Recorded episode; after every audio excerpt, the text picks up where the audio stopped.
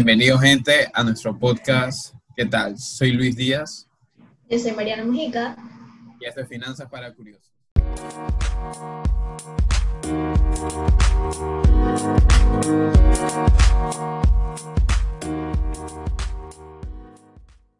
Buena gente, el tema de hoy que vamos a abarcar va a ser uno que ya nos han preguntado cuál es la diferencia, son lo mismo y ya lo hablamos en un video anterior, por favor, si no nos, no nos has visto en Finanzas para Curiosos, te invito a que nos sigas, que ahí vas a ver un video donde hablamos justo de bolsa versus trading. Solamente que aquí vamos a tratar de abarcar un poco más el diálogo sobre esto en vez de hacer un video como tal. Entonces, en mi opinión, vamos a debatir eh, un poco sobre qué es trading, qué es bolsa, cuál es la diferencia y al final vamos a decirles cuál le recomendamos. Yo para comenzar diría como diferencia del trading y la bolsa es el concepto de tiempo.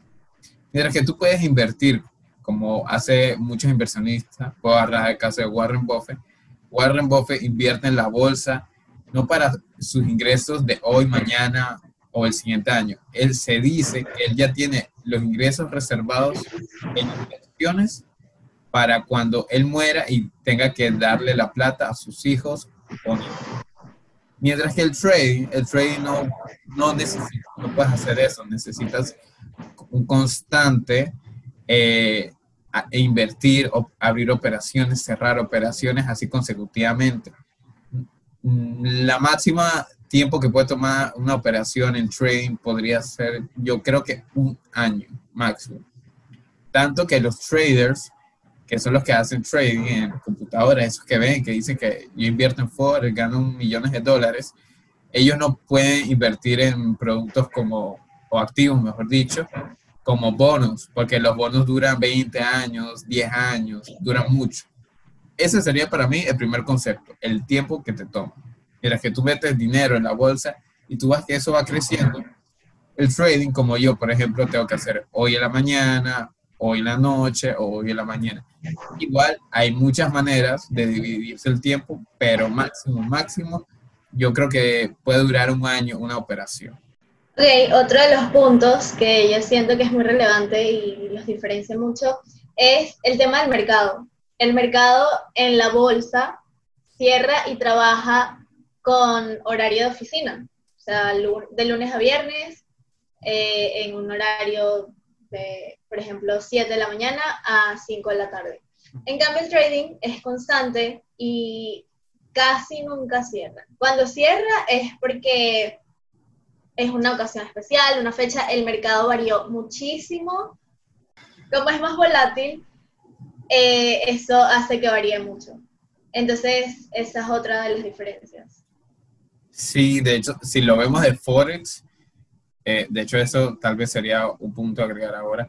Eh, Forex realmente es, el movimiento de divisas más grande a nivel mundial y eso es 24 horas. Tú puedes hacerlo sábado, domingo, lunes en la madrugada, donde sea que vivas. Así que esa es otra diferencia. Tú para poder invertir en la bolsa si tienes horario de oficina, porque obviamente las personas que trabajan en la bolsa tienen vida, ellos tienen que, deben tener los fines de semana libres, etc. Eso sería otra.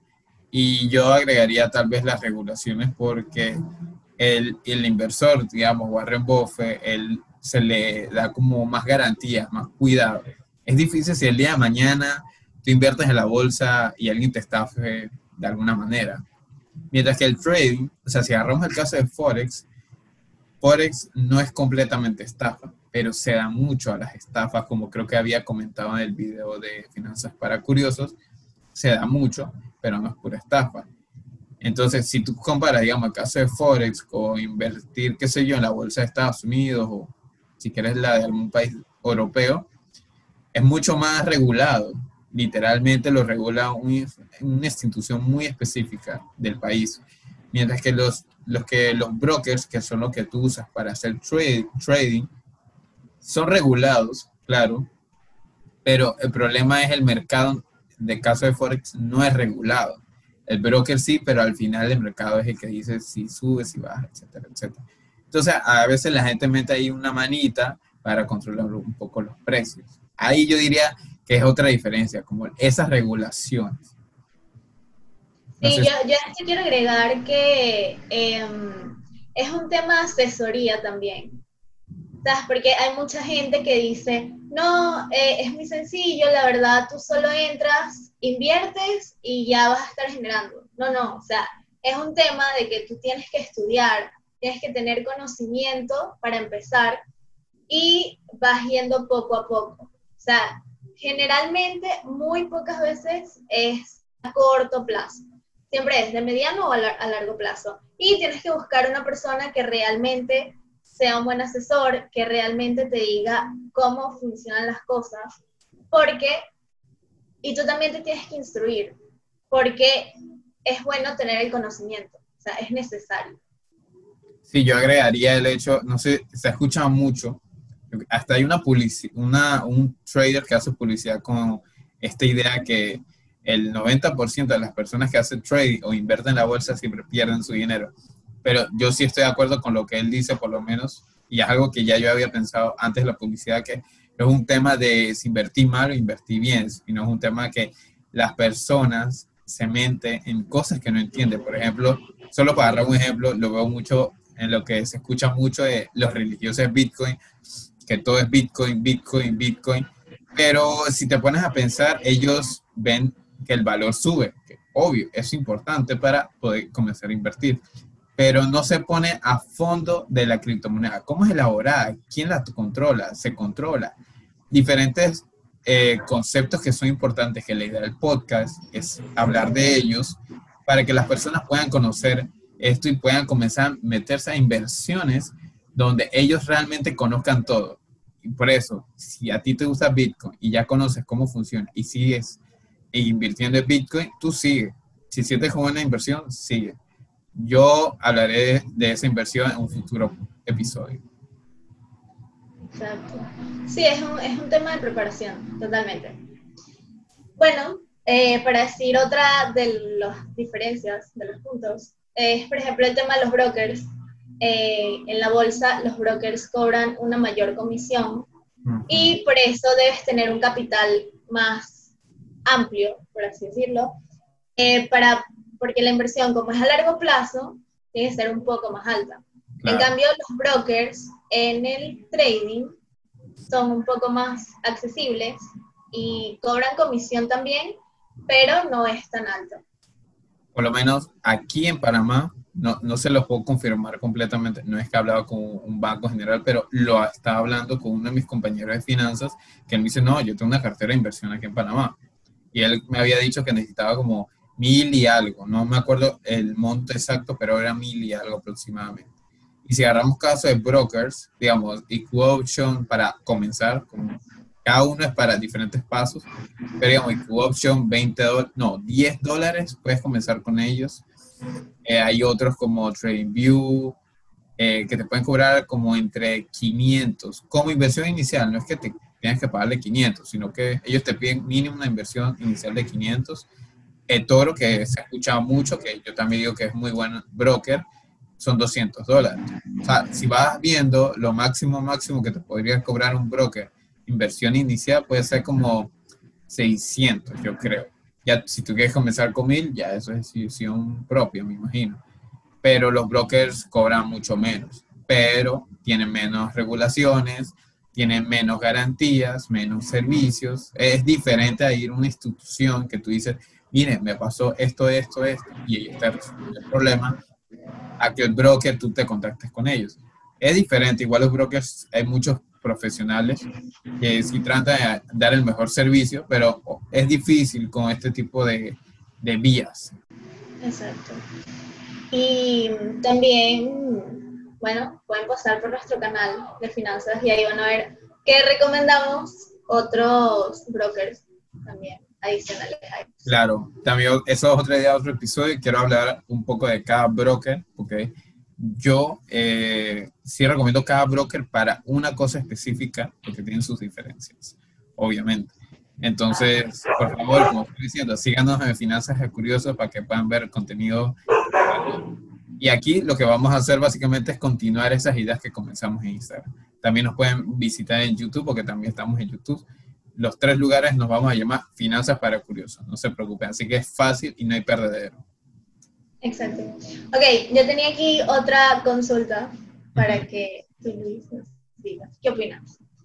Eh, ok, estuve leyendo y una persona dijo, la bolsa es 80% análisis y 20% especulación, mientras que el trading es 20% análisis y 80% especulación. ¿Qué opinas tú de esto? Eh, especulación y análisis. Bueno, sí, no, no, no está mal, porque normalmente muchos de los traders dicen que el análisis técnico, que es lo que se analiza con las velas, las gráficas, etcétera, es muy importante. Es, es importante entenderlo, usar indicadores, etcétera, etcétera. Eso es información muy importante. Pero si te pones a analizar las recomendaciones que te dan los traders, los libros que te recomiendan, sí son de análisis técnico. Pero ellos dicen normalmente que las dos cosas más importantes o es la gestión de riesgo, de, o sea, lo, que lo que arriesgas y el beneficio que puedes obtener.